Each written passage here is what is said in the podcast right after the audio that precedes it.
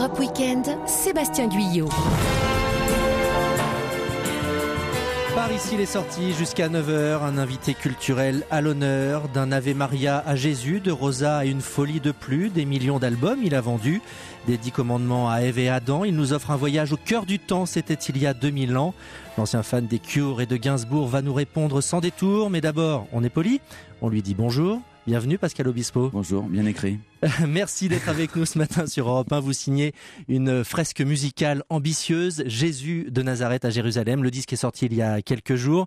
Ça va être l'un des événements de la rentrée au Palais des Sports de Paris à partir du 17 octobre. D'abord, un mot, Pascal Obispo, de votre état d'esprit. Vous avez connu le triomphe avec les dix commandements. Vous avez connu l'échec avec Adam et Ève. Il n'y avait pas eu de tournée. Là, comment vous appréhendez ce nouveau défi? Est-ce que cette fresque musicale euh, peut faire des miracles? En fait, je travaille pas comme ça. Je, je, je me situe pas par rapport au succès ou à l'échec. En tout cas, ce que j'ai appris euh, après euh, Adam et Ève, c'est que on réfléchissait beaucoup plus, alors que le succès nous porte. Mm. On n'est pas dans l'analyse en fait, on est juste dans la joie et dans le bonheur. Alors que quand quelque chose marche moins, en fait, on réfléchit un petit peu plus et on travaille vraiment plus. Euh, Là, vous avez travaillé pendant trois ans hein, sur ce nouveau projet. Oui, on va dire que je suis resté oui un an et demi euh, en studio. Alors, vous parlez de fresque musicale plutôt que de comédie oui, musicale. parce que ça sera pas quelque chose de, de clinquant. On est revenu un petit peu à quelque chose de très très sobre. Quand je dis revenu, c'est parce que ma dernière comédie musicale était une espèce de transposition dans le monde d'aujourd'hui, hein, quelque chose d'un petit peu futuriste. Là, on a, travaillé comme, bah, comme j'ai pu travailler pour les Dix Commandements, c'est c'est-à-dire euh, en traduisant euh, euh, au plus près les décors, les costumes. Il n'y aura pas des chorégraphies, des trucs modernes. Ça sera, on, va essayer de, de, de coller à l'époque et d'être le plus moderne possible finalement par rapport à l'histoire et, par rapport aux personnages. Et d'ailleurs, on a un petit aperçu avec les trois clips qui sont déjà parus, qui sont signés Christophe Baratier, Exactement. qui signe la mise en scène de Alors cette voilà, fresque. donc en fait, c'est difficile de parler d'un spectacle quand il n'a pas été fait. On a effectivement de, des chansons mais si euh, le public veut avoir un aperçu, et c'est très important de le dire, de ce qui va se passer au Palais des Sports le 17 octobre, il faut absolument d'abord regarder le documentaire euh, et regarder les, les, trois clips que, que Christophe Barati a réalisés. Des bijoux euh, de court métrage. C'est un gars qui a, qui a du talent, quoi. Et qui ça, avait fait les choristes, on le rappelle pour euh, nos les choristes, oui, mais Faubourg 36. voilà, la, la, guerre des boutons, la, le, le, film sur Kerviel, c'est c'est un gars super précis et et euh, qui est euh, assez euh, comment dire très carré, très très classe. Donc je, je suis très heureux de bosser avec lui pour la mise en scène. Donc ça c'est pour les aperçus visuels. On va faire un aperçu sonore avec un petit extrait de, de la musique que vous avez signée.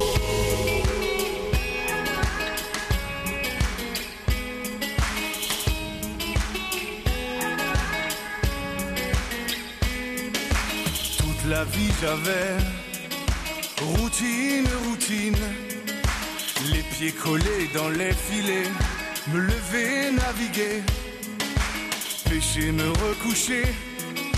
J'étais comme ces poissons qui étouffent à l'air libre. Et voilà, il arrive. Il arrive.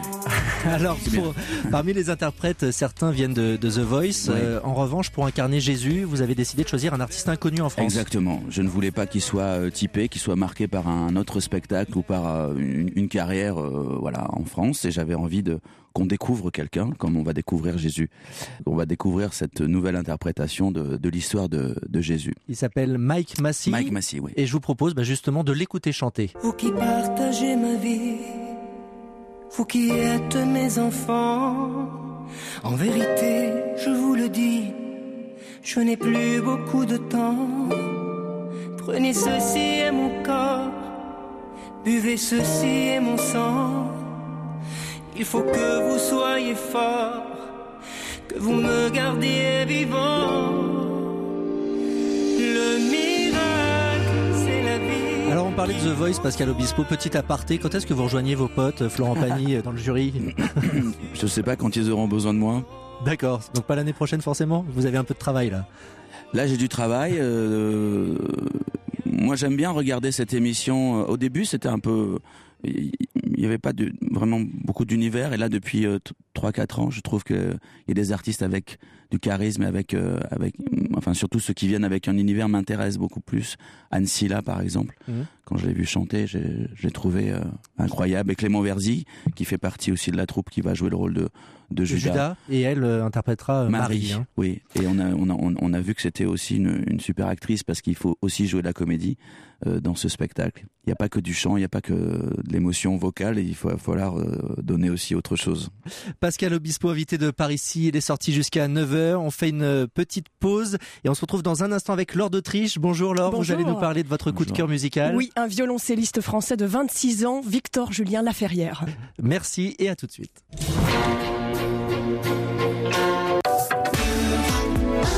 Europe Weekend, Sébastien Guyot. Par ici, il est sorti avec euh, Pascal Obispo qui nous fait le plaisir ce matin d'être avec nous euh, sur Europe 1. Jésus de Nazareth à Jérusalem, cette fresque musicale, on le disait tout à l'heure, euh, un an et demi de studio, presque trois ans de travail. Comment vous l'avez imaginé musicalement? On a entendu tout à l'heure euh, des influences orientales. Je me suis inspiré, euh, enfin j'ai beaucoup écouté un, compositeur qui, avait fait un travail avec une approche assez parfaite. C'était Hans Zimmer quand il a travaillé sur, sur Gladiator et sur Gods and Kings aussi. Mhm en fait, dans les dans les études, on dit que sa musique se rapproche le plus de ce qu'il y avait à l'époque. Donc j'ai un petit peu écouté. Et puis j'ai utilisé des instruments traditionnels. J'ai utilisé euh, un petit peu, oui, euh, d'instruments de là-bas. Et puis euh, bon, j'ai mélangé. Mais il y aura pas, il y a pas de truc électronique, il y a pas de synthé, il y a pas de, tout est acoustique, même les batteries. Évidemment, il n'y a pas de piano, il n'y a pas, pas, de violon à l'époque, mais on est obligé, comme je dis, on est obligé quand même de sublimer des moments. Donc. Alors, vous êtes fan de violon, je crois. Aussi. Est-ce que vous êtes fan de violoncelle? Ah bah, ça fait partie euh, de toute façon, ça c'est le bas. Hein. Bon, il y a la contrebasse d'abord, et puis euh, au milieu il y a, y a, le violoncelle. Eh bien, on va en parler avec euh, Laure d'Autriche. Laure, votre coup de cœur et puis un coup de maître aussi. Hein. Oui, absolument. Je voulais vous parler ce matin d'un jeune violoncelliste français de, de 26 ans, Victor Julien Laferrière, qui vient de remporter le premier prix du plus prestigieux concours de musique au monde, le Reine Elisabeth de Belgique. Et il fallait de l'endurance, il fallait tenir la pression. Le concours a duré un mois.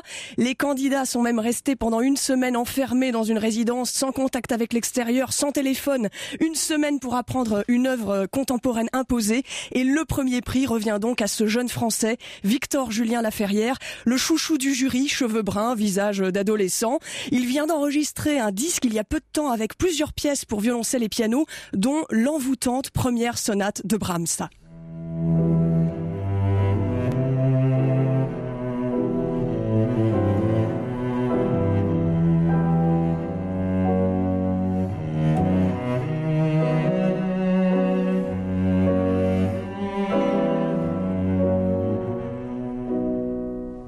Tellement envoûtante que Pascal Obispo est envoûté, yeux fermés à ah, écouter. C'est de la bonne, c'est de la grande musique. Hein. Ouais, c'est fantastique.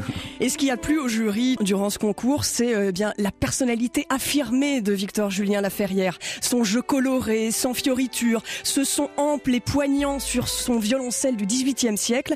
Et puis il y a cette fougue euh, que l'on retrouve sur ce disque dans cette pièce d'un compositeur de la même époque que Brahms, deuxième moitié du XIXe siècle, mais lui est français, c'est César Franck, pièce écrite pour violon et piano et transcrite ici pour violoncelle.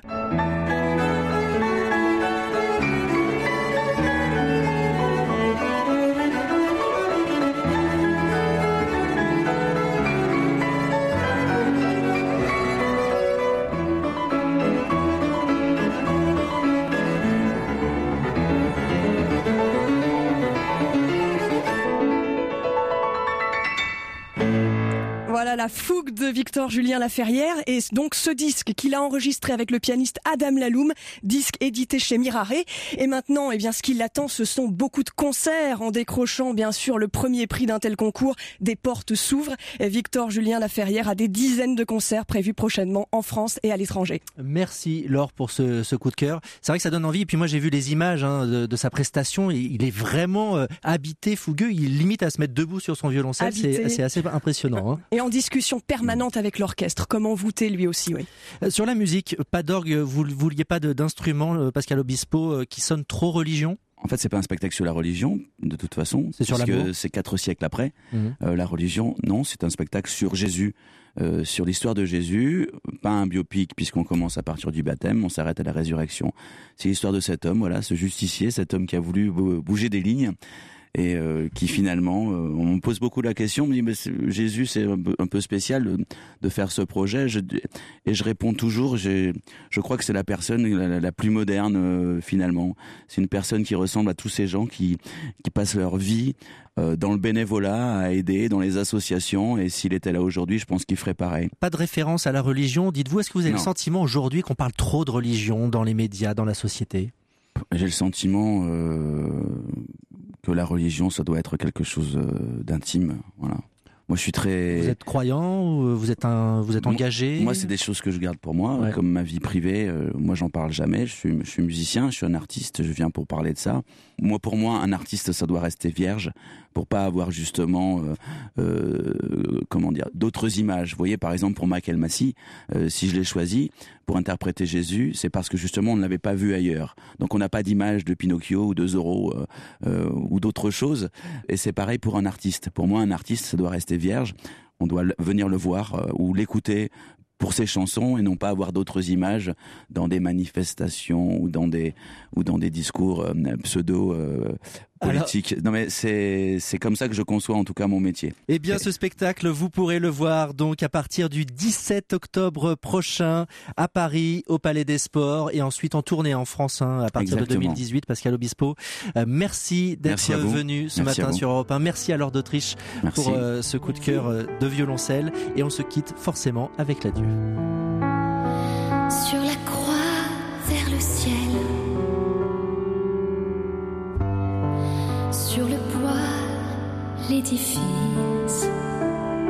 c'est mon fils. Sur ses bras qui ruissellent.